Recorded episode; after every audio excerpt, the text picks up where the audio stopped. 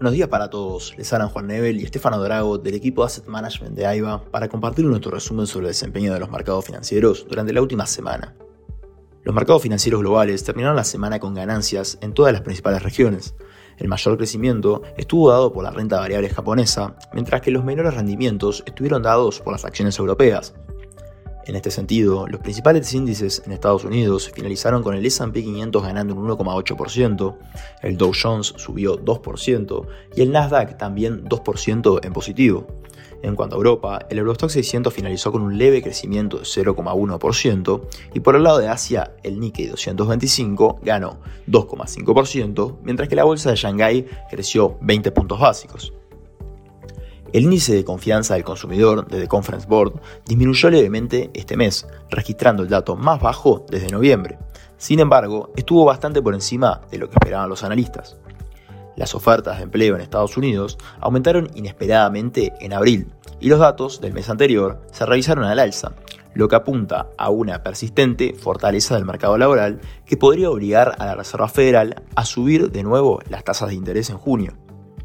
Por otro lado, la encuesta de vacantes y rotación laboral del Departamento de Trabajo, reporte conocido como Scholz, también mostró el miércoles que los despidos declinaron significativamente el mes pasado. Hubo 1,8 vacantes para cada desempleado en abril, por sobre las 1,7 registradas en marzo. El informe se sumó a los datos de este mes, incluyendo el gasto del consumidor, al sugerir que la economía recuperó velocidad al comienzo del segundo trimestre.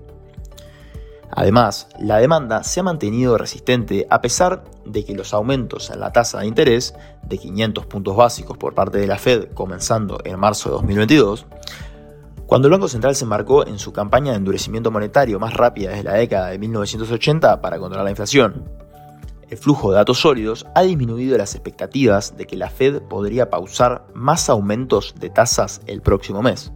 El informe Scholz mostró que los despidos cayeron 264.000 a 1.6 millones, en consonancia con los niveles muy bajos de los datos de solicitudes de desempleo semanales. Los despidos disminuyeron en 113.000 en la construcción, uno de los sectores más golpeados por la agresiva campaña de endurecimiento monetario de la Fed. La actividad manufacturera en Estados Unidos se contrajo a un ritmo más rápido en mayo, ya que las empresas tuvieron que hacer frente a unas tasas de interés más altas que contribuyeron a un descenso de los nuevos pedidos.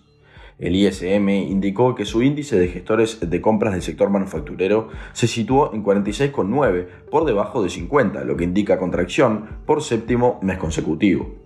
La lectura fue inferior a la de abril y a la estimada por los economistas de 47 puntos. En cuanto al PMI manufacturero de Alemania y Reino Unido, ambos estuvieron nuevamente por debajo del mes anterior, continuando con las contracciones de la actividad. Sin embargo, el dato no fue tan bajo como esperaban los analistas. La presidenta del Banco Central Europeo, Christine Lagarde, ha dicho en su comparecencia del pasado jueves que hoy la inflación es demasiado alta y se mantendrá así durante demasiado tiempo. Este mensaje da a entender que el organismo subirá de nuevo los tipos de interés en su reunión del 15 de junio. Por el lado de Estados Unidos, el presidente de la Reserva Federal de Filadelfia, Patrick Harker, dijo el jueves que en su preferencia, salvo sorpresa los datos económicos, es preferible mantener estable las tasas de interés en junio y ver cómo va. Harker dijo que es hora de apretar el botón de parada, al menos durante una reunión, en un seminario web señalando que hacerlo aumenta la probabilidad de evitar una recesión. Sobre las nuevas peticiones de subsidio por desempleo, dato publicado semanalmente, no hubo sorpresas con respecto a las semanas anteriores. Por otro lado, Reuters comunicó que los precios de la vivienda en Europa podrían estar abocados a un descenso desordenado, ya que los elevados tipos hipotecarios hacen que la compra resulte inasequible para los hogares y poco atractiva para los inversores, afirmó el Banco Central Europeo. Se trata de uno de los riesgos señalados en el informe de estabilidad financiera del Banco Central, junto con el aumento de los costes de los préstamos y la ralentización del crecimiento, que perjudican a empresas y hogares, a su vez plantean un panorama complejo para los bancos tradicionales y la banca en la sombra. El Banco Central Europeo lleva desde julio subiendo los tipos de interés desde mínimos históricos en un intento de combatir la inflación y parece que seguirá haciéndolo en los próximos meses pero el impacto de la subida más pronunciada en décadas solo está empezando a notarse en el mercado inmobiliario, que ha experimentado un auge durante una década de crédito fácil. De cara al futuro, la caída de los precios podría volverse desordenada a medida que el aumento de los tipos de interés de los nuevos préstamos hipotecarios comprometa cada vez más la asequibilidad y aumente la carga de intereses de las hipotecas existentes, especialmente en los países en los que predominan las hipotecas de tipo variable.